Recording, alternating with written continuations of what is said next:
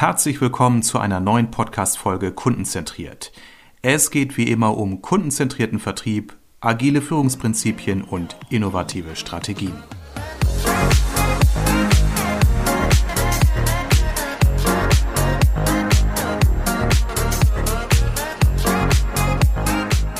Hier ein Mitschnitt von meinem Webinar Social Selling ist Networking der neue B2B-Vertrieb.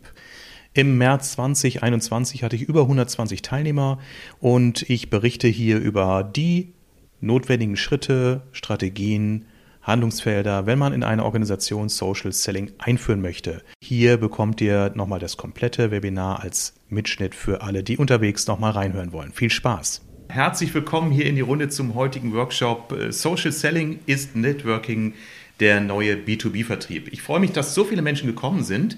Ich habe erstmals neben der Form Xing-Event jetzt auch LinkedIn-Event genutzt.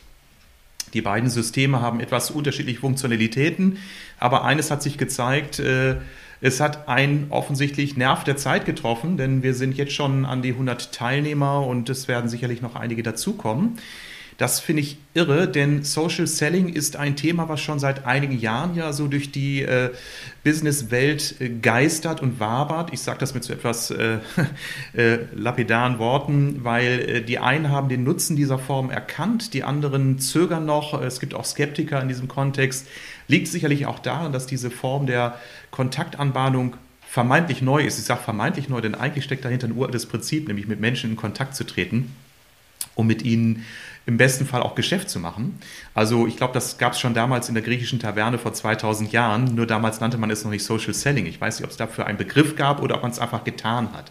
Und heute ist das Ganze so ein bisschen neudeutsch, auch natürlich durch die digitalen Medien und auch durch das Thema Lockdown. Das heißt, wir können nicht mehr zu unseren Kunden fahren, wir können keine Messen veranstalten wie bei der Vergangenheit, hat es natürlich eine Renaissance erhalten und deswegen erkläre ich mir auch diesen hohen äh, Zustrom von Interessenten hier für diesen heutigen Workshop. Herzlich willkommen an alle, die sich zugeschaltet haben. Ich habe schon gesehen an den Einladungen, wir haben Gäste hier aus ganz Deutschland, teilweise aus dem europäischen Ausland, aus Irland, mein alter Kunde und Freund Dennis. Ähm, mit dem ich auch über die Entfernung natürlich Kontakt halte, was ja in der heutigen Zeit kein Thema ist. Und bevor wir einsteigen, vielleicht so zwei, drei Hinweise für alle Teilnehmenden. Äh, diesen ähm, Workshop, dieses Webinar nehme ich äh, auf, auditiv. Das heißt, äh, ab morgen ist das Ganze auch als Podcast nochmal für uns hörbar unter kundenzentriert.de slash podcast. Das heißt, wer Freunde, Kollegen, Geschäftspartner hat, äh, denen er sagt, Mensch, das müsst ihr euch nochmal anhören, verweist bitte auf den Podcast. Den Link blende ich nachher nochmal ein. Ansonsten, weil wir eben sehr viele Teilnehmende hier sind heute, werden wir die offene Diskussion, die ich auch vorgesehen habe, ein bisschen strukturieren. Ähm, meine Frau und liebe Assistentin Cynthia, die hier als Co-Moderator mit dabei ist, die wird äh, im Chat äh, mitlesen. Das heißt, wenn Fragen sind, bitte in den Chat schreiben. Dann können wir die äh, nach einer Dreiviertelstunde etwas aufgreifen und dann kann ich diese Fragen entsprechend beantworten. Natürlich sind Tonmeldungen auch möglich.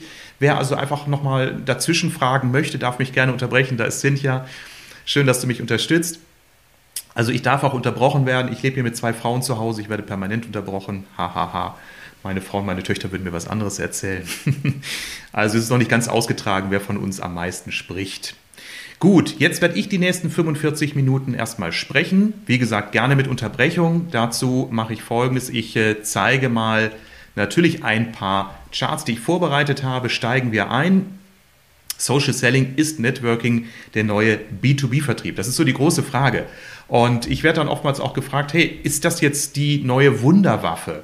Ähm, ich sage ja, mit ein bisschen Vorsicht, denn äh, natürlich gibt es sehr viele Gurus, die momentan im Internet dafür Furore sorgen, äh, nicht immer zum Besten, auch manchmal negativ, die sagen, hey, bau einen richtigen Funnel, dann bist du äh, automatisiert schnell bei neuen Kunden. Achtung, ganz so einfach ist es nicht, aber es ist wunderbar, wie man letztendlich Social Selling für sich als Organisation einsetzen kann, ob ich jetzt äh, Verantwortung habe für ein großes Vertriebsteam, ob ich Solo-Selbstständiger bin, ob ich Existenzgründer bin. Also für alle Unternehmerinnen und Unternehmer, die ein Business betreiben, ist Social Selling eine hervorragende Form, um nicht nur Netzwerke aufzubauen, sondern diese folgen ja auch einem Zweck, nämlich aus einem Netzwerk möchte ich natürlich auch gute Geschäftsverbindungen und am Ende auch Kunden gewinnen. Das ist ja auch immer das Ziel oder eines der zentralen Ziele.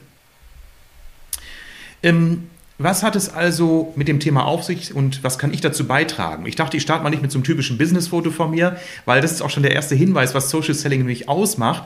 Nicht, wie wir es vielleicht in den Marketing-Lehrbüchern lesen, immer perfekt gestylt und zu 100% an Marketing-Gesichtspunkten ausgerichtet, Social Selling zu betreiben, sondern Authentizität ist hier gefragt und deswegen habe ich hier mal ein Foto äh, von mir abgebildet, was nicht mehr ganz aktuell ist. Das sieht man so ein bisschen an den Farben. Ansonsten, glaube ich, kann man es kaum erkennen.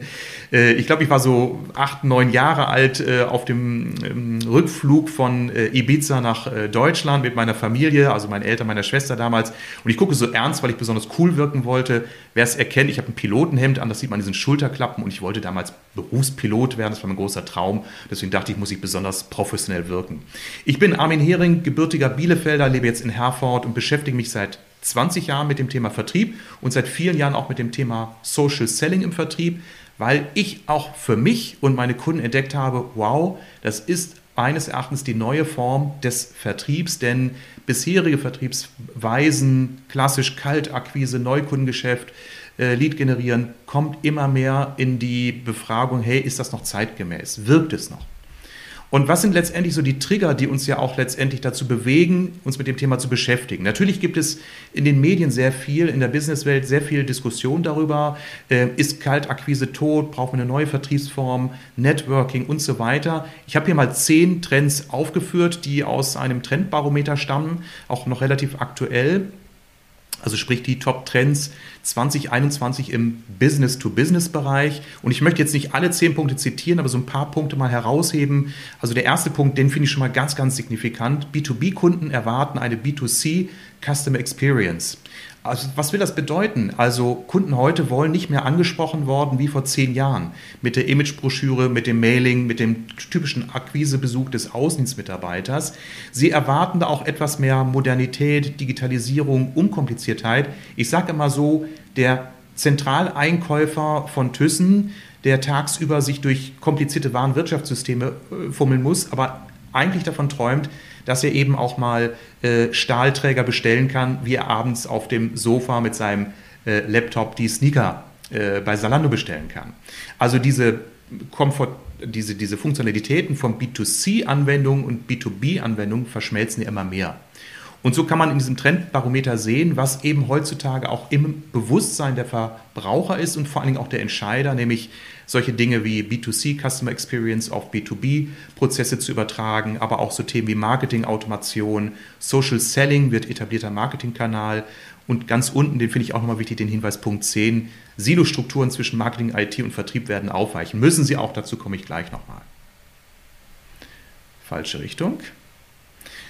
Ja, warum sprechen mich Unternehmen zunehmend an auf das Thema Social Selling oder auch agiler Vertrieb? Das sind verschiedene Aspekte, die würde ich hier gerne mal einmal aufführen.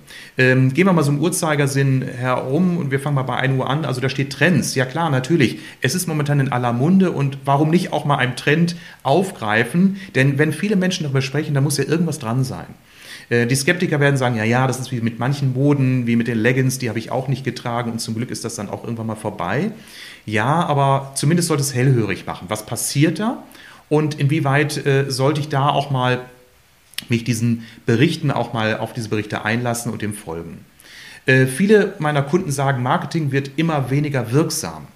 Das heißt, sie äh, haben natürlich entsprechend Kampagnen, die sie messen, sei es äh, Mailing-Kampagnen, sei es, dass sie entsprechend äh, Telemarketing-Aktivitäten durchführen, dass sie Lead-Marketing betreiben und sie sagen mir häufig, dass die Conversion Rates einfach geringer werden, dass die Quoten einfach geringer werden.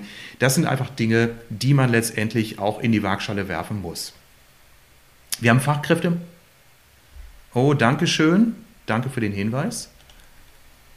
Danke, danke, ich habe den Hinweis bekommen. Ich bin jetzt wieder zu hören, hoffentlich. Okay, super, danke schön.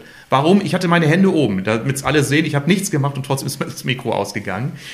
Ähm, es kommen immer noch Gäste hinein. Cynthia, achtest du darauf, dass die Gäste alle hineinkommen?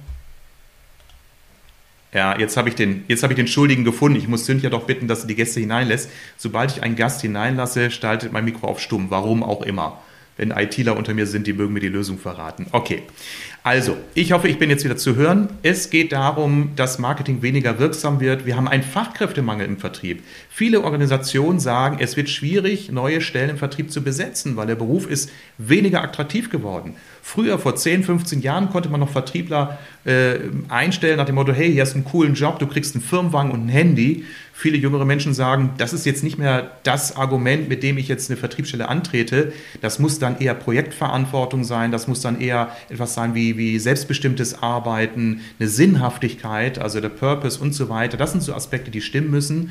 Dann habe ich auch Bock auf den Job Vertrieb.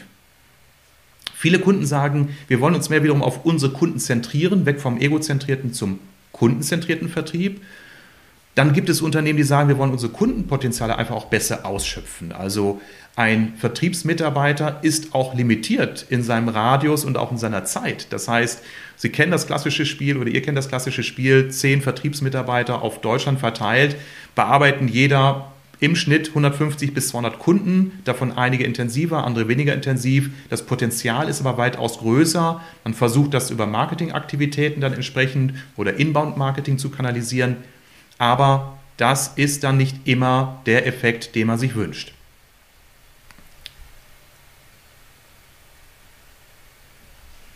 Okay, wer das Mikrofon bitte anhat, bitte einmal ausschalten. Ähm,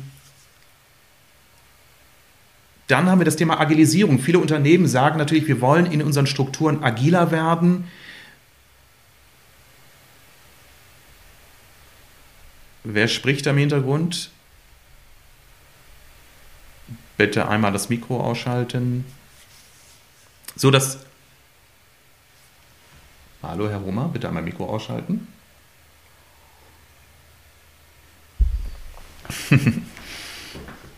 So, Thema Agilisierung. Viele Organisationen ähm, führen agile Prinzipien ein in ihren Führungsstrukturen, in ihren äh, Arbeitsweisen und da wird natürlich auch Vertrieb mit einbezogen. Was ich eben schon sagte in Bezug auf Marketing, auch Vertriebszahlen stagnieren in vielen Bereichen, sei es die Lead-Qualität, die Lead-Quantität, die Abschlussquoten, die Besuchsquoten, Terminvereinbarung wird immer schwieriger. Also es gibt ganz, ganz viele Ansätze und letztendlich hat sich die Customer Journey natürlich auch signifikant verändert. Das wissen wir alle.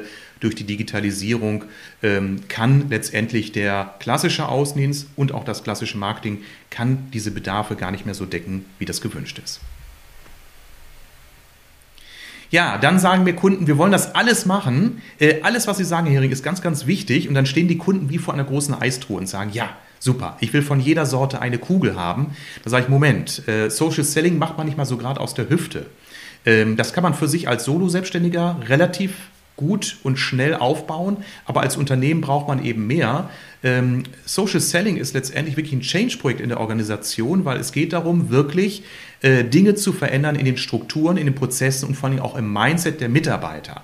Es funktioniert also nicht, dass die Mitarbeiter zu mir sagen, ja, wir starten aber mit einem Workshop für die Mitarbeiter. Das sagen eben viele. Die sagen, ja, das überzeugt uns, Herr Hering, was Sie dann im Webinar gesagt haben. Wir haben jetzt mal so an einen halben Tag, vielleicht einen ganzen Tag Workshop gedacht, dass Sie unsere Mitarbeiter fit machen.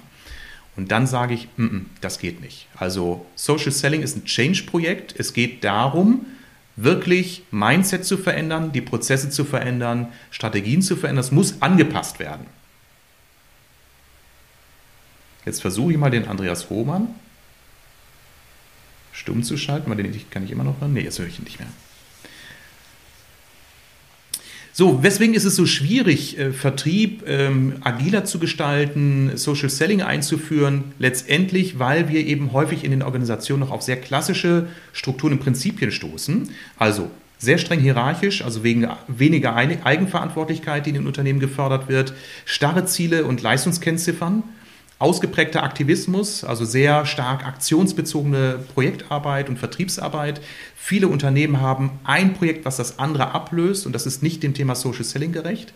Es gibt Vergütungssysteme auf Erfolg und auf Einzelleistung bezogen und nicht als Teamvergütung, denn Social Selling ist kein Quick-Win. Prinzip. Also es funktioniert nicht, Social Selling einzusetzen nach dem Motto, okay, jetzt erwarten wir aber, dass der April-Absatz um 10% nach oben geht. Das wird nicht funktionieren. Und es gibt in vielen Organisationen noch das berühmte Silo-Denken, das heißt, Marketing und Vertrieb arbeiten beispielsweise streng getrennt Und äh, das wird nicht funktionieren, weil Social Selling ist eine Form von Networking, wo es Content braucht, wo es äh, Marketing-Expertise braucht, um Content aufzubereiten, wo es aber auch das Gespür des Vertriebs braucht, um äh, die richtigen Trends, die richtigen Themen, die richtigen Bedürfnisse der Kunden auch entsprechend äh, aufzugreifen.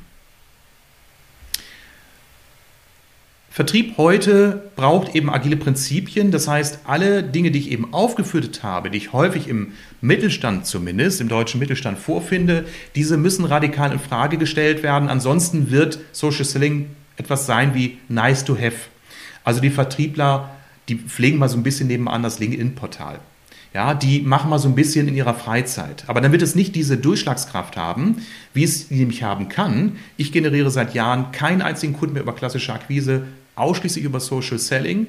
Das ist ein Prinzip, was funktioniert, was aber auch eine gute Strategie braucht. Es braucht Tests, es braucht Ausprobieren, es braucht Ausdauer, es braucht Fleiß und Kontinuität. Dann funktioniert es. Ich werde dann oft gefragt, ja, wie viel Zeiteinsatz braucht man denn? Ja, am Anfang sage ich deutlich mehr, aber mit der Zeit kann ein guter Vertriebsmitarbeiter mit zwei Stunden Social Selling Aktivitäten seine klassischen Vertriebsaktivitäten sinnvoll und erfolgreich ergänzen. Social Selling ist kein Verkaufsdruck, das muss allen klar sein. Ich sagte eben schon, es gibt keine Quick Wins. Sie können also nicht erwarten, dass eine Vertriebsmannschaft, die jetzt im März geschult wird, ab April Wachstumsraten in den Vertriebszahlen erreichen wird. Das wird nicht funktionieren. Sie brauchen ein halbes Jahr bis ein Jahr, bis Sie die Ernte auch langsam einfahren können, teilweise länger, denn Social Selling basiert auf dem Prinzip Reichweite aufbauen, Kontakte herstellen, Kontakte pflegen und dann erwächst Vertrauen und aus diesem Vertrauen heraus kommen dann diejenigen auf sie zu, die über sie erfahren haben, die mit ihnen im Dialog waren, die der Meinung sind, dass sie der richtige Experte sind, um den Kunden zu helfen. Es ist eine Investition und eine Investition ist immer langfristig in werthaltige Beziehungen. Es ist keine egozentrierte Produktwerbung. Das ist, glaube ich, die größte Herausforderung für viele Firmen, die auf Facebook, auf Instagram Produkte bewerben die dann einfach erzählen von einer neuen Maschine, einem neuen Produkt, einem neuen Herstellungsverfahren. Das kann nur funktionieren, wenn es eher in Form von Storytelling passiert oder wenn Problemlösungen beschrieben werden. Aber nicht nach dem Motto wie im Autoquartett 8 Zylinder, 250 PS. Das ist eine reine Leistungsshow, das ist Industriemesse Hannover der 80er Jahre Heute spricht man von kundenzentrierter Problemlösungshaltung. Das heißt, der Kunde steht im Vordergrund, Menschen stehen im Vordergrund, Diskussionen stehen im Vordergrund. Und wenn darüber Vertrauen entsteht, dann kommen die Anfragen, die lauten, Mensch, Herr Hering, Sie haben da letztens mal was gesagt, das interessiert mich oder wir haben mal darüber gesprochen, könnten Sie sich auch vorstellen, uns bei dem Thema zu helfen. Erfolgsorientiert ist Social Selling, aber eben nicht kurzfristig, sondern definitiv langfristig. Das ist ganz, ganz wichtig zu wissen. Es funktioniert eben nicht von einem Monat auf den nächsten. Kleine Erfolgserlebnisse werden manchmal sicherlich die Ausnahme bilden, aber rechnen Sie eben, wie gesagt, mit Laufzeiten von sechs Monaten und länger, bis im klassischen B2B-Bereich das Thema konvertiert. Wie funktioniert denn Networking? Letztendlich ist das ja die andere Form von Social Selling. Bei Social Selling denken ganz viele an digitale Medien die sind sicherlich auch heutzutage sehr stark zu bespielen, aber Social Selling wäre auch, wenn ich über Telefonakquise mir Kontakte aufbaue oder indem ich ähm, Events be äh, besuche, indem ich äh, Vereinen beitrete und dort Netzwerke aufbaue, um gute Geschäftskontakte anzubahnen oder zu entwickeln. Auch das ist ja eine Form von Networking. Was ist denn überhaupt die richtige Vorgehensweise? Natürlich die Wahl der richtigen Kanäle. Ich werde oft gefragt, was ist besser, Xing oder LinkedIn? Sag ich, das kann ich doch nicht sagen. Also frag mal Xing, die werden sagen, ihr Netzwerk ist das Beste und LinkedIn, die werden sagen, ihres ist das Beste. Und ich sage, du musst es testen. Dazu komme ich gleich nochmal. Ich würde niemals sagen, das eine ist besser als das andere. Das hängt immer von deiner Zielgruppe ab, von deiner Zielsetzung und von dem, was du auch an Erfahrung misst und evaluierst. Entscheide dich für die richtigen Kanäle, indem du natürlich dann testest, baue Reichweite auf, interagiere mit deiner Zielgruppe. Also ich kenne Vertriebler oder auch Führungskräfte, Entscheider, die sagen, ich habe ein Netzwerk, aber da kommt nichts rum. Dann frage ich mal, wie viele Kontakte hast du denn? Ja, so 150 bis 200 Kontakte. Sage ich, okay. Stell dir mal vor, du hättest zehnmal so viel. Dann ist die Wahrscheinlichkeit, dass etwas passiert, auch zehnmal höher. Also geh auf Reichweite. Dann werde ich oft gefragt, oh, das ist aber auch wirklich anstrengend. Ich sage, ja klar, natürlich. Aber ich habe ja auch nie gesagt, dass es nicht anstrengend wird. Das ist natürlich auch eine Fleißarbeit. Vertrieb ist ja auch nichts, was man immer vom Sofa aus macht mit der Tüte Popcorn in der Hand. Das ist Arbeit. Und der nächste Einwand ist, ja, das ist doch aber irgendwie auch, oh, ich finde das unseriös, sich so viele Kontakte aufzubauen. Ich sage, warum? Verschickst du auch nur zehn Mailings an deine Kunden?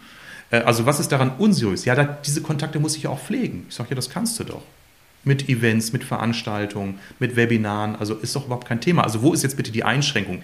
Ich glaube, bei vielen herrscht noch dieser, diese Denke, ein Netzwerk muss was sehr Erlesenes sein. Etwas, wo ich extrem persönlich und sehr nah und sehr häufig mit allen meinen Teilnehmern kommuniziere.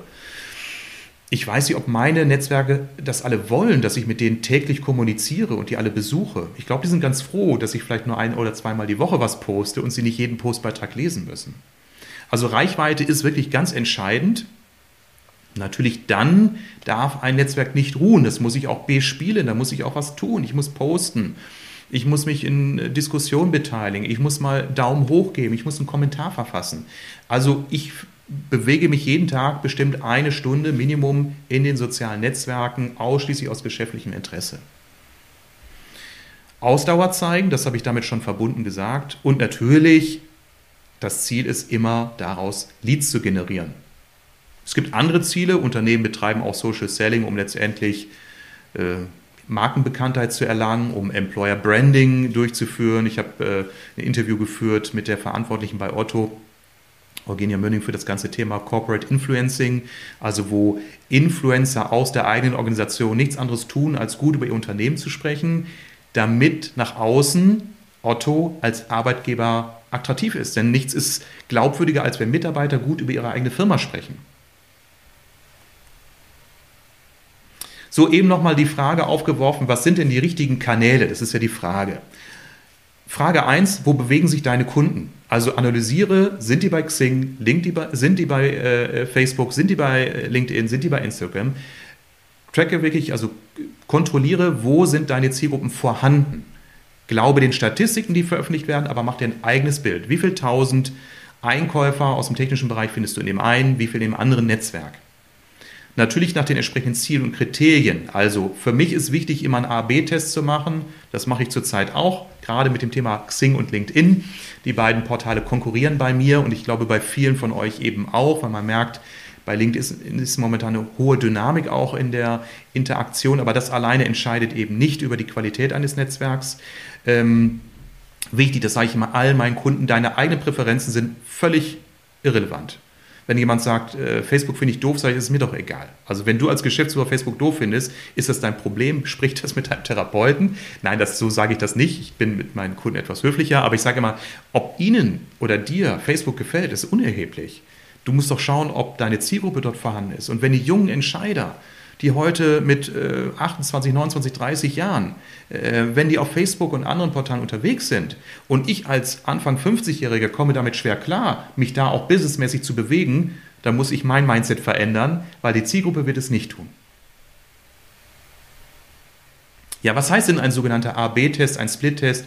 Die Marketer unter uns werden das kennen. Äh, das heißt, ich führe Kampagnen oder Aktivitäten in zwei oder drei, vier Portalen zeitgleich durch und messe dann die Erfolge im Vergleich und entscheide dann, welcher Erfolg ist für mich der relevante und dann entscheide ich mich für das eine oder das andere. Das kann zum Beispiel sein, natürlich erstmal die Frage Anzahl der Zielkunden. Also in welchem Portal habe ich eigentlich mehr Zielkunden?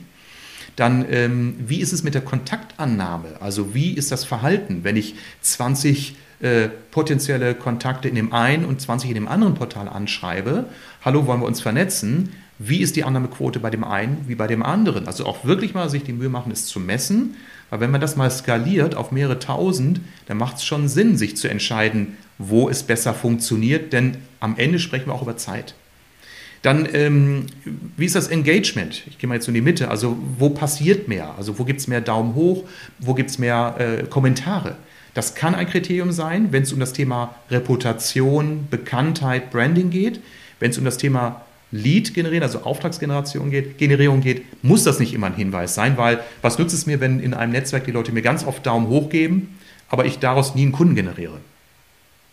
Also das Interaktionsverhalten der Zielkunden, auch das bitte einmal prüfen, nicht nur auf die eigenen Beiträge, sondern generell. Was nutzt mir ein Netzwerk, wo ich zwar meine Zielgruppe finde, wo ich aber sehe, dass dort nur tote Profile schlummern. Also ganz viele Fotos, äh, fotofreie Profile oder Profile, wo ich merke, da ist seit 2017 nichts mehr aktualisiert worden. Also sind diese Profile überhaupt noch belebt oder sind das tote Briefkästen? Dann weiß ich, da muss ich keine Zeit investieren. Wie ist die Lead-Anzahl, die ich aus Interaktion generiere? Also ich messe zum Beispiel auch immer, wie viele Leads generiere ich aus Webinaren, aber die Anzahl ist nur das eine, die Lead-Qualität, das heißt, sind es auch Potenzialkunden für mich, die bei mir anfragen und vor allen Dingen entstehen auch daraus Aufträge. Das heißt, bis ich jetzt also all diese äh, Qualitätskriterien für mich gemessen habe, vergeht natürlich auch eine Zeit. Das heißt, für mich ist momentan die Frage im B2B-Bereich, ist LinkedIn das neue Fokusportal für mich? Gegenüber Xing. Das ist natürlich hören die Xing-Kollegen nicht gerne, aber ich habe all die Jahre viel Zeit in Xing investiert, weil dort eben meine Netzwerke, also meine Netzwerke sehr stark aktiv waren, Vertriebsverantwortliche und ich dort sehr gute qualitative Erfolge erzielt habe. Momentan habe ich den Eindruck, subjektiver Eindruck, dass bei LinkedIn durch die höhere Dynamik auch mehr passiert. Aber ich will es am Ende natürlich wissen in Form von Lead-Qualität und im besten Fall auch in Aufträgen. Und das misst man mal nicht gerade von heute auf morgen. Das heißt, ich werde sicherlich noch einige Monate parallel Aktivitäten durchführen, um dann irgendwann aller Voraussicht eine Entscheidung zu treffen. Vielleicht aber auch die Entscheidung, dass beide Portale wichtig sind, bei dem einen mehr in dem, bei dem anderen mehr in dem Schwerpunkt. Das muss man eben schauen. So, jetzt habe ich schon ein bisschen vorgegriffen vor dem, was ich eben schon hier geschildert habe. Also zum Beispiel fokussiert auf mein Unternehmen, kundenzentriert bedeutet das, erstens, meine Zielgruppe sind Unternehmen in der Größenordnung 500 bis 5000 Mitarbeiter.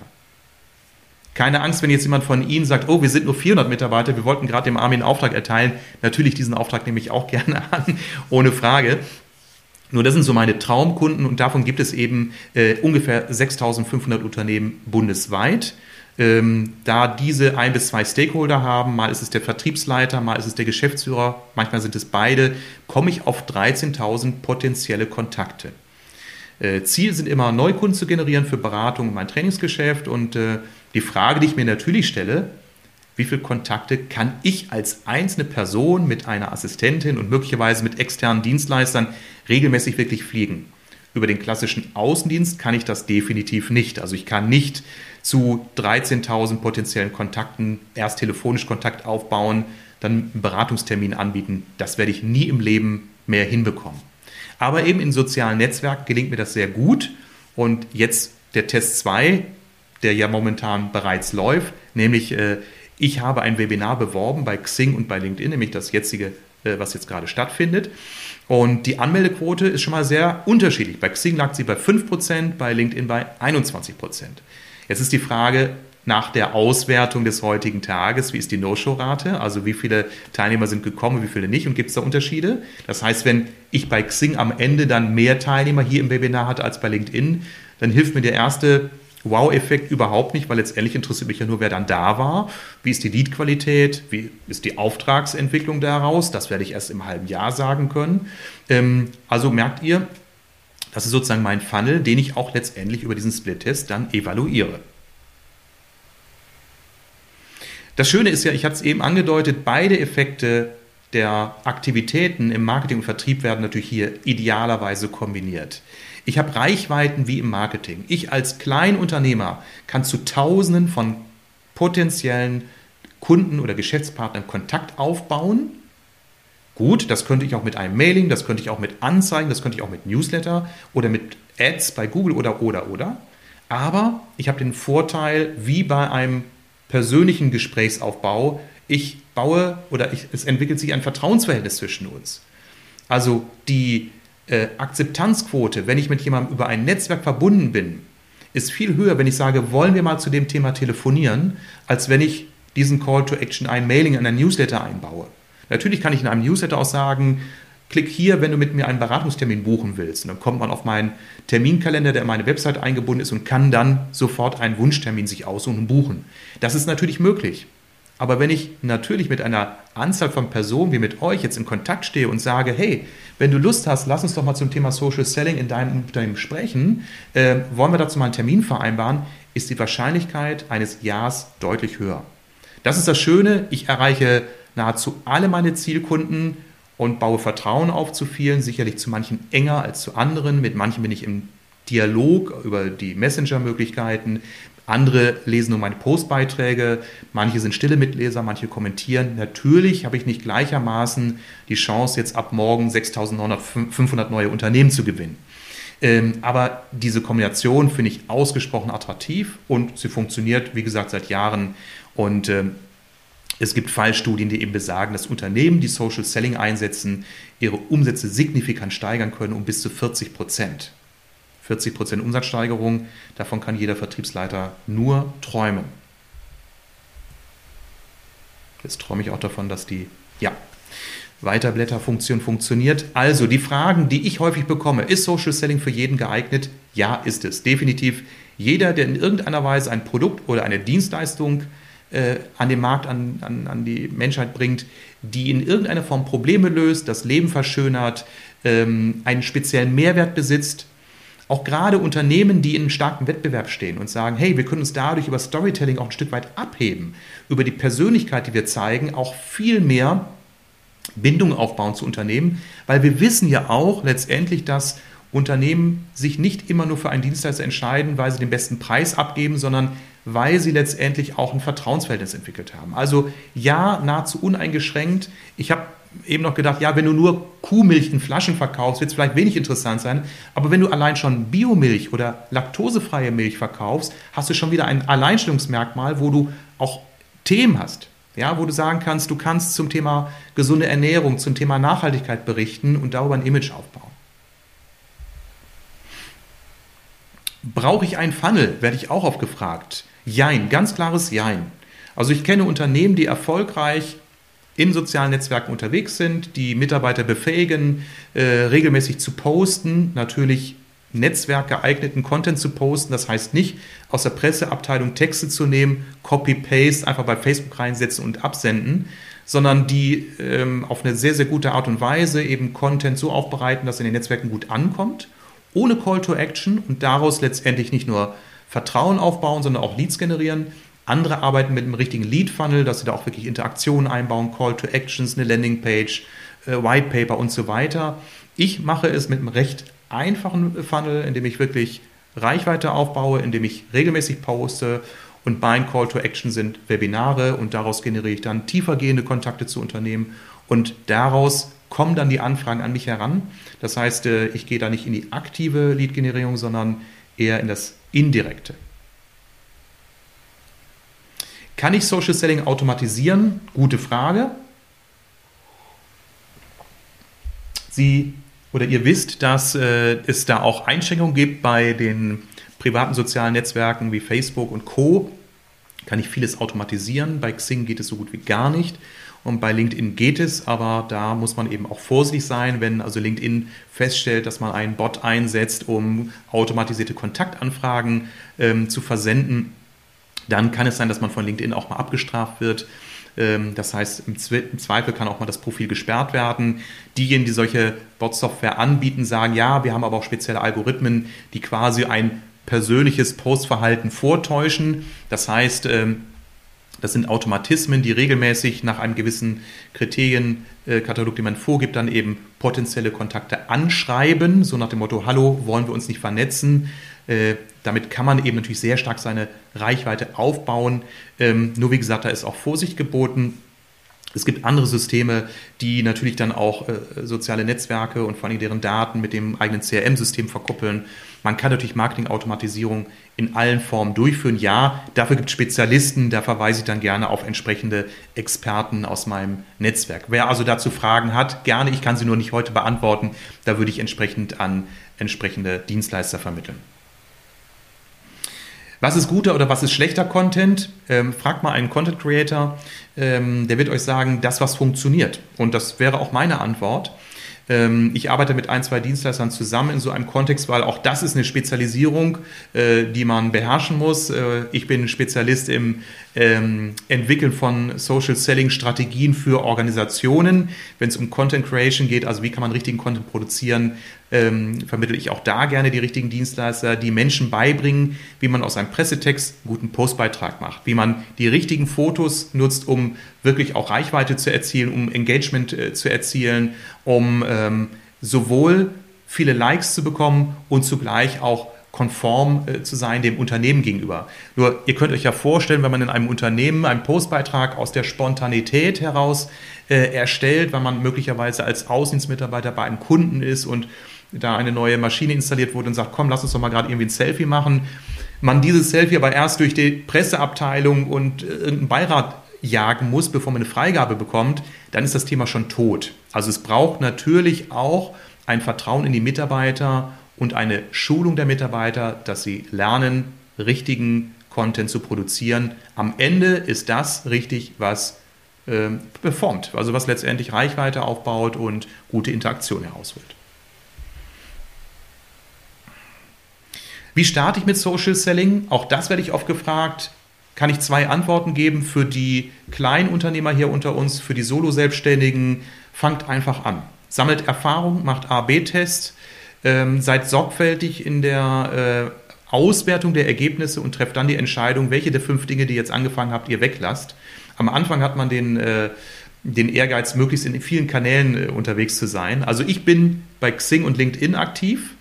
Ähm, ich bin teilweise bei Facebook aktiv und ich habe einen eigenen Podcast. Und glaubt mir, das ist schon ein gutes Programm. Da passiert manches am Wochenende oder abends. Äh, man sagt ja, zwei Kanäle super bespielen ist erfolgreicher als vier Kanäle nur zur Hälfte. Also am Anfang macht man sicherlich das, dass man ausprobiert. Ich hatte auch mal einen YouTube-Channel. Ich hatte auch mal einen Twitter-Account. Ähm, Habe ich alles reduziert. Äh, wie gesagt, bei mir sind es drei Kanäle im Vorrang. Ähm, und äh, das ist auch schon mehr als äh, am Limit. Also viel mehr geht wirklich nicht. Probiert aus und reduziert euch auf zwei Kanäle, die wirklich gut performen. Als Unternehmen, wie startet man mit Social Selling? Ganz klar mit einer Strategie. Da arbeite ich dann in Workshops, dazu komme ich gleich. Aber ganz klar, das fängt immer mit dem Management an. Da sitze ich immer mit dem Vertriebsleiter zusammen, mit der marketingverantwortlichen Person, äh, möglicherweise auch mit dem Geschäftsleiter und sage, hey, was wollt ihr? Was wollt ihr erreichen? Und von welchen alten Pführungsprinzipien müsst ihr euch vielleicht auch ein Stück weit verabschieden. Zum Beispiel euren Vertrieb nur auf der Monatsebene zu bewerten. Sobald einer mal im Monatsziel äh, leicht abrutscht, wird er gleich vorzitiert zum, zum Teamleiter-Meeting. Nein, ihr müsst da langfristiger denken, ihr müsst die Mitarbeiter auch wirklich abholen, ihr müsst wirklich sagen, hey, wir haben hier einen Change, wir machen was anders und äh, wir enablen euch auch wirklich äh, neue Wege zu gehen. Wir geben euch auch Freiräume, auch zeitlich. Wir nehmen auch ein Stück weit Druck raus zum Beispiel bei dem Thema Vergütung, in Klammern kein Vertriebler, wird Social Selling machen, wenn er weiß, dass er dadurch seine klassische Akquise vernachlässigen muss und dadurch am Monatsende weniger Geld in der Tasche hat. Darüber muss man nachdenken über solche Dinge. Das sind also strategische Überlegungen, die ich dann mit dem Management äh, durchspreche in Workshops, bevor es dann darüber erstmal geht, das Thema auszurollen in einem Kick-off. Äh, alle erstmal abzuholen, zu sagen, weswegen ist es wichtig, was sind die riesigen Chancen, was sind die möglichen Fragen oder vielleicht auch Bedenken, die wir da berücksichtigen müssen, die wir dann auch beantworten. Und wenn wir das haben, dann geht es wirklich an die reinen Schulungen, also Mitarbeiter zu schulen, gutes LinkedIn, gutes Xing-Profil entsprechend aufzubauen, ähm, äh, Content äh, Creation zu lernen, äh, richtig einen Funnel aufzubauen und zu tun. Dann arbeiten wir mit kleinen Review-Workshops, wo wir dann schauen, so was hat es gebracht. Äh, wir arbeiten mit dem Dashboard, wo wir auswerten und, und, und. Also das Ganze ist nicht in einem Tagesworkshop getan. Wenn man das sauber machen will, sind das mehrere Tage gute Arbeit. Aber eben, wie gesagt, äh, das ist ein cooles Thema, wenn man eben weiß, dass man Umsätze wirklich bis zu 40 Prozent steigern kann, langfristig. Wenn man mit einmal merkt, es bekommt eine andere Dynamik, man bekommt eine andere Rolle beim Kunden, man wird eher Experte und weniger Verkäufer die Mitarbeiter selbst sagen, wow, ich habe auch ein ganz andere, ein anderes Standing bei meinen Kunden, weil ich viel mehr um Rat gefragt werde, als nur als derjenige gesehen werde, der ein gutes Preisangebot abgibt. Also das macht auch eine Menge mit den Menschen. Deswegen, wir haben anfänglich die Ziele mal hier aufgeworfen. Es gibt viele äh, Aspekte unter dem vertrieblichen und wirtschaftlichen Aspekt. Es gibt aber auch sehr viele Aspekte, die für Social Selling sprechen, hinsichtlich äh, Attraktivität dieses Berufes im Vertrieb, Mitarbeiterzufriedenheit, äh, Nähe zum Kunden, also eher so diese sozialen Aspekte, die auch immer mehr an Bedeutung gewinnen. So, jetzt habe ich sehr viel gesprochen. Ihr merkt, das fällt mir nicht schwer, viel zu sprechen. Jetzt will ich aber einmal in den Chat schauen und auch Cynthia fragen, sind denn bereits schon Fragen aufgekommen? Oder kann ich erstmal weitersprechen? Ich frage mal Cynthia, wie sieht es aus? Also, hm, okay. Ja, ja. Also gut, Inhalt sollte immer gut sein, aber ähm, ich glaube, das wird oft missverstanden. Mit äh, Inhalt muss demzufolge auch immer perfekt sein oder umfangreich sein. Also jeder, der schon einige Jahre äh, auch im Business-Kontext postet und der sich mal seine alten Postbeiträge anschaut, wird mir bestätigen, da gab es einige Beiträge, wo man sagt, so ein bisschen schäme ich mich dafür, das war eigentlich ein bisschen blöd, das ist eigentlich doof. Man sieht aber, dass dann auf der anderen Seite vielleicht gerade dieser Beitrag besonders gutes Engagement hervorgerufen hat, also viele Likes oder Kommentare. Also Qualität eines Inhalts eines Inhalts ja, aber er muss Social Media tauglich sein. Ich finde es immer unerträglich, wenn ein Unternehmen auf Facebook ähm, seine neuen Produkte vorstellt. Dann denke ich immer, ich gehe nicht auf Facebook, um äh, Sicherheitssysteme, Alarmanlagen mir anzuschauen. Ähm, da will ich etwas über Menschen erfahren. Also im Zweifel würde ich eher die Mitarbeiter oder die Aktivierenden, äh, die, die Aktiven ermutigen, geht mal weg von diesem Perfekten. Geht mal weg von diesem Drang, es muss immer besonders geistvoll sein. Schreibt mal einfach. Macht mal einfach. Ja, so wie Jerry Lewis damals schon zu Sammy Davis Jr. gesagt hat in der Show oder vor einer Show in Las Vegas, wenn du keine Fehler machst, sieht es nicht richtig aus. Weil Jerry Lewis hat ihm immer vorgehalten, hey, du willst immer alles perfekt machen, dadurch wird es aber manchmal nicht authentisch und nicht, nicht, nicht natürlich, sondern eher steif. Und nimm doch mal in Kauf, dass mal ein Postbeitrag äh, vielleicht nicht ganz so geistvoll war, vielleicht auch nicht ganz äh, so inhaltlich äh, äh, nahrhaft für alle Beteiligten. Aber wenn es ein gutes Foto war, wenn du mit einmal merkst, 20, 30 Leute klicken drauf oder äh, ähm, äh, schicken Smiley hinterher, alles bestens, wunderbar. Beantwortet das so ein bisschen die Frage oder vielleicht sogar sehr? Marsha Trampe, gerne einmal melden dazu. Okay, dann, es sind ja, würdest du noch mal den letzten Teil der Frage vorlesen? Den habe ich jetzt gerade vergessen. Das waren nämlich eigentlich zwei Fragen in einem. Ja, also im Grunde genommen so, wie ich es ja auch eben gesagt habe, wirklich A-B-Test. Also ob ein Portal gut oder schlecht ist, äh, hängt immer davon ab, äh, ob ich meine Zielgruppe dort finde, äh, ist die Zielgruppe dort aktiv und vor allen Dingen äh, funktionieren dort meine Postbeiträge. Also habe ich da ein Umfeld, was auch zu mir und meinen Themen passt. Also als Dienstleister für Kommunikationsthemen äh, rund um Führung und Vertrieb bin ich sicherlich auch bei Facebook super aufgehoben, weil ich auch weiß, dass viele meiner Kunden auf Facebook einen privaten Account haben. Und wenn ich da aber meine Beiträge zu fachlich mache, funktioniert es da nicht. Da muss ich eher lockere Dinge machen. Da muss ich eher mal ein Foto vom Rennrad äh, posten, nach dem Motto, hey, vor dem nächsten Training erstmal eine Runde drehen. Und äh, dann schreiben mir eben meine Kunden zurück, hey cool, immer Kette rechts oder was auch immer. Das hat null mit Vertrieb zu tun, aber ich bin mit meiner Vertriebszielgruppe in Kontakt. Ähm, hingegen auf LinkedIn oder ins, äh, äh LinkedIn oder Xing erwartet man dann eher Firmenbeiträge. Da schreiben eben auch viele meiner Netzwerkpartner, ah, sie haben ein bisschen Sorge, dass LinkedIn so zum neuen Facebook wird, dass man da nur noch irgendwelche Burgerfotos und Bierfotos von Craftbeer-Veranstaltungen äh, sieht. Hm, also da muss man auch gucken, dass das Ganze nicht zu privat wird. Cynthia, du hattest noch eine zweite Frage im Köcher, hattest du eben gesagt? Ja, auslaufen lassen. Einfach nichts mehr machen. Das fällt niemandem auf. Also ähm, ich weiß nicht, ob es einem von euch aufgefallen ist, dass ich auf Instagram nichts mehr mache. Wahrscheinlich niemand, weil man taucht dann einfach am Feed nicht mehr auf und fertig. Macht euch keinen Stress. Ja, also Long, du willst wissen, wie kann man den Menschen deutlich machen, dass Langfristigkeit auch einfach nicht zu umgehen ist. Also es gibt dieses schöne Zitat, ich glaube aus einem Kung-Fu-Film, Gras wird nicht länger, wenn man dran zieht. ja, äh, das, ähm, das finde ich so ganz, finde ich ganz cool, weil, weil äh, googelt mal bitte Kung-Fu-Zitate, kommen echt super Weisheiten. Also, und das ist eins meiner Lieblingszitate, ähm, weil es ist wirklich so. Also ich sage das ja oft zu meinen äh, Vertriebsverantwortlichen, die sagen mal, ja, Ehring, die Vertriebler müssen aber schneller performen. Ich sage, ja, Leute, ihr könnt einen krummen Nagel in der Wand nehmen und mit dem Hammer draufhauen, ihr könnt auch stärker draufhauen, der wird aber garantiert eines, nicht gerade. Also ähm, manchmal braucht es einfach Geduld. Ich meine, wenn du dir ein gutes Netzwerk aufgebaut hast, und du postest etwas oder machst ein Event zum Thema, dann kann es sein, dass du an dem gleichen Abend 20 gute Leads generierst. Also wenn das Netzwerk erstmal stabil ist, wenn es da ist, dann kann es auch schnelle Erfolge bringen. Aber bis es soweit ist, braucht es eben eine Zeit. Wir sind doch, vor, also wir sind doch nicht mehr in dieser Zeit, wo man, ich sag mal, wie auf der Wirtschaftsmesse in Bielefeld gab es mal die Visa, die Wirtschaftsschau. Da bin ich mit meinem Vater hingefahren, als ich noch ein kleiner Junge war. Und dann gab es dann so immer die, die, die Töpfeverkäufer, die Pfannenverkäufer, äh, diese Gemüsehobel. Und die machten eines, die haben die Kunden so zugeschwallert mit ihren Werbeformeln, dass man am Ende kaufte. Heute ist das Teleshopping. Ja, man wird so lange zugequatscht, bis dann die Telefonleitungen glühen. Bei QVC haben die, glaube ich, in der Spitze 600 Callcenter-Agents, die die Bestellung aufnehmen, plus die Internetbestellform. ja, das heißt, da rattert es am laufenden Band. Aber es ist natürlich eine ganz andere Herangehensweise. Ich glaube, im B2B-Bereich ist der Zug abgefahren. Ich weiß nicht, wer sich von euch noch freut, wenn der Außendienst irgendeines eurer Dienstleisters spontan auf der Matte steht. Ach, ich bin gerade in der Nähe, ich wollte sie mal besuchen. Das will doch keiner mehr. Ja?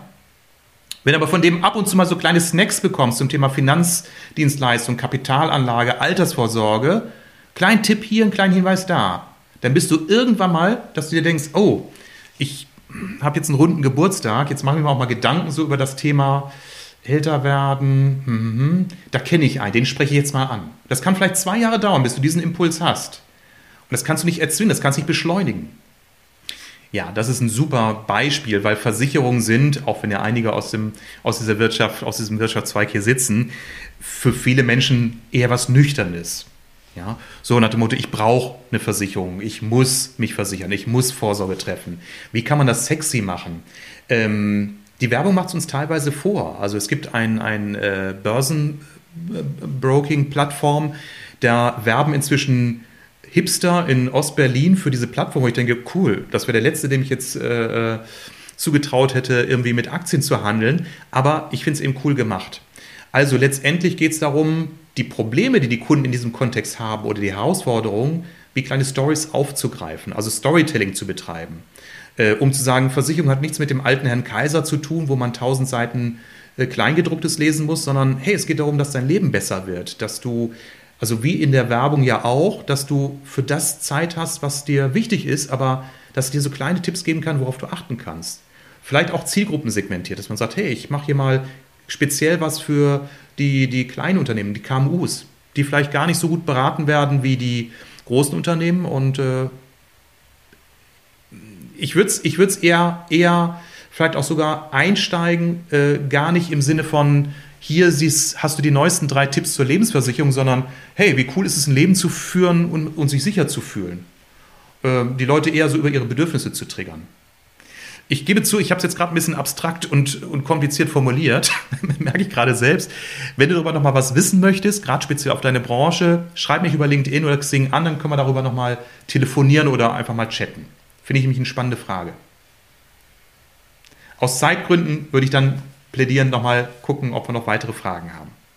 Äh, also TikTok wächst momentan, auch was so die, die, den, den Fokus anbetrifft, derjenigen, die ein Business betreiben.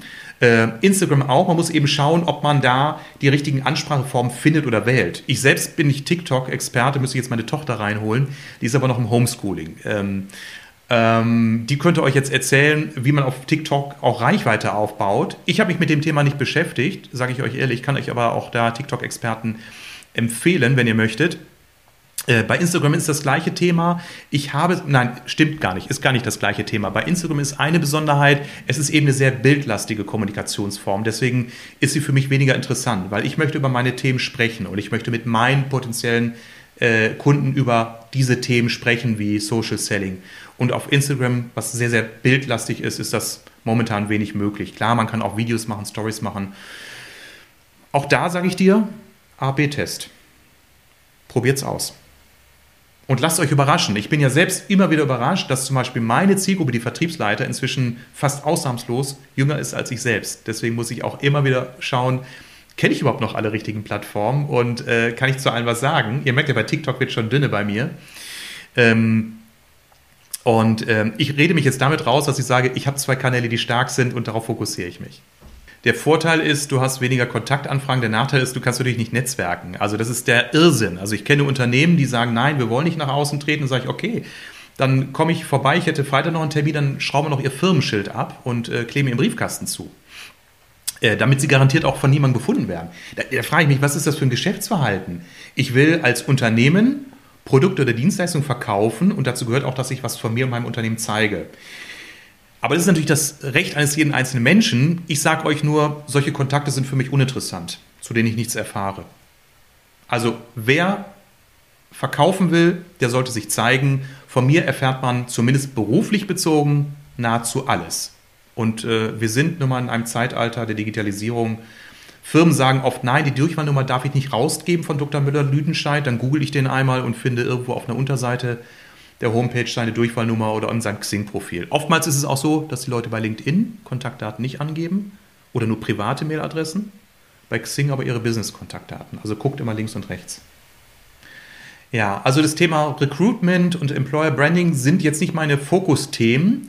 Ähm, ich würde dir aber auf jeden Fall empfehlen, ähm, das ganze Thema äh, Employer Branding dann in den Vordergrund zu stellen, also wirklich Markenaufbau, Reputation und überlege dir wirklich dieses ganze Thema ähm, ähm, ähm, des, ähm, des Influencings, ja, Corporate Influencings. Ob du wirklich Mitarbeiter, ich weiß nicht, wie groß deine Company ist, äh, manchmal sind es auch nur zwei, drei, die man braucht, wenn man ein kleines Unternehmen ist, dass man diese letztendlich auch äh, motiviert, äh, privat, mit ihren Privatprofilen über das Unternehmen gut zu berichten, äh, sie entsprechend auszubilden. Wie gesagt, ich habe da ein Podcast-Interview geführt, das wird nächste Woche veröffentlicht mit der Eugenia Mönning von Otto. Sehr, sehr spannend, auf jeden Fall reinhören, da gibt es ganz viele Tipps. Und äh, das kann ich euch nur ins Herz legen. Äh, schaut euch auf jeden Fall, das vernachlässigen ganz viele Unternehmen, äh, schaut euch auf jeden Fall auch Kununu an. Das, äh, für einige ist das selbstverständlich, andere sagen, ach, habe ich noch nie drauf geschaut. Kununu ist ja das Bewertungsportal, wo Mitarbeiter, vor allem Mitarbeiter, die unzufrieden das Unternehmen verlassen haben oder verlassen wurden, sich über ihren vorigen Arbeitgeber äußern. Das ist ganz, ganz wichtig, solche Themen aufzugreifen. Also ähm, einfach die Dinge machen, die ich jetzt die letzten 45 Minuten geschildert habe, einfach tun. Also LinkedIn ist momentan eine große Spielwiese für alle möglichen Menschen. Menschen, die äh, ähm, äh, wie ihr oder ich auf ich gehe mal davon aus, seriöse Art und Weise Geschäftskontakte aufbauen wollen, Menschen, die sich ausprobieren äh, und vor allen Dingen auch ganz viele Gurus, die da irgendwelche super Sales Funnels anbieten und die Erfolgsformeln. Ich hoffe, dass sie das ein Stück weit bereinigt, weil es gibt eben viele, die auch sagen, oh, das nimmt jetzt gerade überhand und es ist auch schwierig, das Ganze, dem Ganzen zu folgen und sich das Wichtige rauszupicken. Also macht weiter. Ich kann nur sagen, äh, zwischen all den anderen Haifischen im Becken habe ich mir ein super Netzwerk aufgebaut äh, sowohl Xing als auch LinkedIn und konvertiert super. Also ich kann nur sagen, macht so, wie ich beschrieben habe und äh, hofft, dass eben die vielen, die so ein bisschen das Wasser trüben, sich irgendwann von alleine erledigen, dass denen die Luft ausgeht. Alles organisch aufgebaut über Monate und äh, Jahre. Klar, mich zuckt es auch manchmal, wenn ich überlege, äh, ob ich so einen Bot einsetze, der automatisiert bei LinkedIn Kontaktanfragen generiert. Ähm, ist so eine Rechtsgrauzone, aber ähm, macht es manuell, dann bekommt ihr auch einen super Bezug zu äh, euren Zielgruppen. Wie ich auch jetzt nochmal jeden bei LinkedIn manuell angeschrieben habe, hallo, morgen findet das Event statt. Äh, das geht bei Xing automatisiert, bei LinkedIn nicht. Dachte ich erst, wie blöd, aber dadurch habe ich nochmal gesehen, wer so teilnimmt und habe nochmal einen besseren Blick bekommen. Und daraus sind auch mal wie so kleine äh, Ping-Pongs entstanden in der, im, im Schriftwechsel. Ähm, und ihr müsst auch nicht besonders geistreich sein. Also ich habe häufig gesagt, überlegt immer, welche Kontaktanlässe könntet ihr nutzen, um zu sagen, hallo, Herr Mustermann, Sie kommen ja auch wie ich aus Ostwestfalen, äh, wollen wir uns nicht vernetzen? Oder Sie interessieren sich ja auch für das Thema XY, wie auch ich, wollen wir uns vernetzen? Kann man machen, funktioniert super. Bei Xing habe ich da Conversion Rates von oder Kontaktannahmequoten von so 70 Prozent, das ist viel. Ähm, bei LinkedIn mache ich es ganz stumpf also ich habe jetzt AB-Tests gemacht, ich habe gesagt, einmal im Standardtext, hallo Herr Müller, sind, sind im Vertrieb tätig, ich bin Berater, wollen uns mal vernetzen, freundliche Grüße. Und einmal ohne, einfach nur Kontaktanfrage ohne Nachricht. In beiden Fällen habe ich ungefähr 50% Kontaktannahmequote. Also ihr könnt euch auch abends stumpf von Fernseher setzen und äh, Breaking Bad gucken und einfach nur klick, klick, klick, klick, einfach Kontaktanfragen versenden. Ich muss ein bisschen erweitern, weil ich persönlich mache gar keine Kaltakquise über Social Selling, weil die Weise, wie ich sie beschrieben habe, für mich super funktioniert. Ich kenne aber viele äh, Geschäftspartner, die wirklich Kaltakquise betreiben, die einfach ganz klar sagen, wenn ich mit dem Bernd jetzt über LinkedIn zwei, dreimal interagiert habe, dann rufe ich den an. Und das funktioniert. Also auch das ist ein super gängiger Weg. Äh, mir fehlt dafür die Zeit, aber das kann man durchaus machen. Wichtig wäre nur, dass man eben dann als Bernd anruft und das und nicht diese Leads weitergibt an äh, interne oder externe Personen, die das tun. Weil dann ist ganz schnell die Luft raus. Also ich kenne diese Kontaktsammler auch. Also ich ähm, gucke immer, ob ich in irgendeiner Weise was von dem Kontakt habe. Wenn jemand, ich sag mal, wenn ein anderer vertriebsaffiner Mensch mir schreibt, wollen wir uns vernetzen, dann denke ich, könnte sein, dass wir was dass wir mal was füreinander haben. Dann nehme ich das an. Also ich vernetze mich nicht nur mit potenziellen Kunden, sondern auch mit teilweise mit anderen Beratern oder mit Menschen, die irgendwie in komplementären Themen unterwegs sind, wenn die mich anfragen. Aber wenn das so ganz wildfremde Menschen sind, kürzlich fragte mich jemand, Hallo Herr Hering, Sie haben ein spannendes Profil, wollen wir uns vernetzen? Da habe ich gesehen, der macht was im Bereich Vertrieb Kosmetik. Da denke ich, hm, ja, also, ne, also Einzelvertrieb, also was, was, will ich damit. Aber das schützt mich ja nicht davor, trotzdem weiterhin, auch wie ich eben beschrieben habe, Kontaktanfragen teilweise auch ohne Texte rauszuschicken. Wenn es funktioniert, dann funktioniert es. Äh, funktioniert super. Mir ist das ein bisschen zu aufwendig, sage ich ganz ehrlich. Man muss ja mal so ganz kurz Rückbezug nehmen auf den ersten Kontakt. Ne? So, hallo, da du ja auch mit Holger vernetzt bist, wollen wir uns nicht und so weiter. Ähm, funktioniert super, weil ähm, die ähm, LinkedIn äh, Teilnehmer sind niedrigschwelliger oder Reaktionen sind niedrigschwelliger als bei Xing zum Beispiel. Die Xing-Kunden sind kritischer. Die LinkedIn, äh, wie gesagt, nehmen ja auch Kontaktanfragen ohne irgendeinen Text an, von mindestens 50 Prozent. Von daher, ja, super probates Mittel, wenn man die Zeit hat und für sich das auch als sinnvoll achtet, weil die, die Zielgruppen einfach dicht beieinander liegen. Ja, machbar und erfolgreich. Ähm, abschließend würde ich jetzt gerne sagen, äh, Xing und LinkedIn sind so zwei konkurrierende Namen, die ich ja häufig genannt habe. Am Ende entscheidet immer, aus welchem Netzwerk generiert ihr die besseren Leads, die besseren Kontakte, sofern Vertrieb das sozusagen das Fokusziel ist. Ähm, ich kann euch die Frage heute noch gar nicht eindeutig beantworten, weil ich jetzt erst seit einigen Monaten in diesem wirklich unmittelbaren Vergleich bin. Ich habe den Eindruck, dass es einen Trend gibt, mehr zu LinkedIn, weil einfach meine Zielgruppe durch den demografischen Wandel auch immer jünger wird.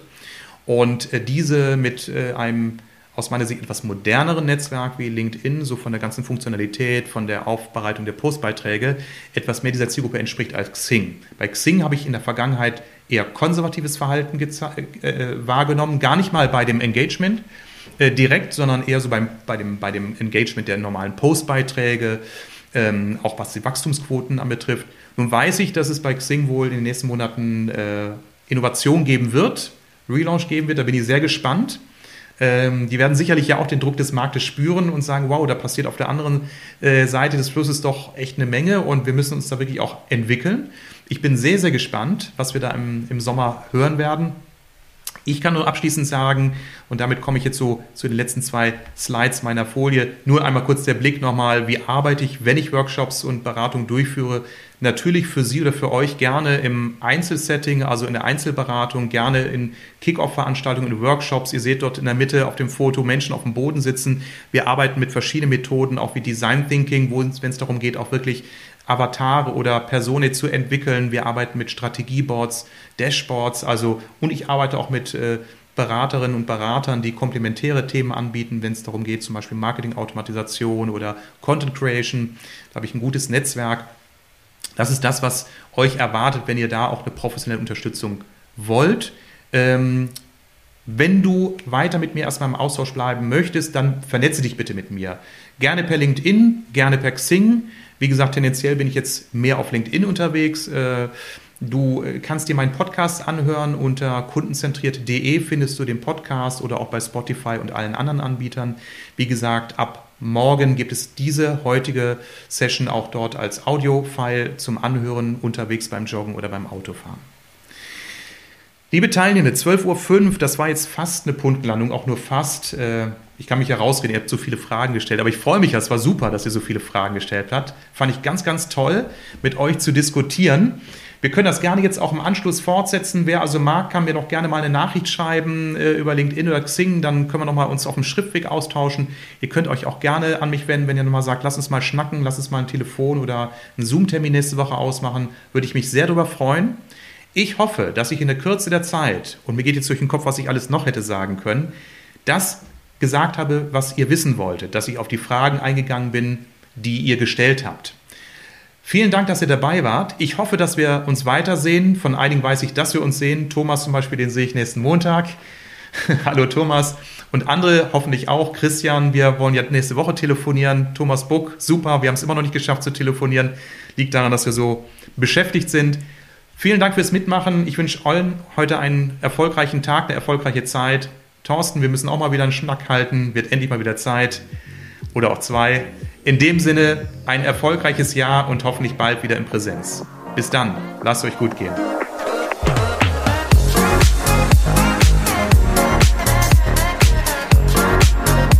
Vielen Dank fürs Zuhören. Alle wichtigen Infos und Links findest du übrigens in den Show Notes. Wenn dir diese Folge gefallen hat, gib mir bitte eine positive Bewertung bei iTunes oder deinem Podcast-Anbieter, damit ich weiß, welche Themen für meine Zuhörer besonders relevant sind. Also, bis zum nächsten Mal.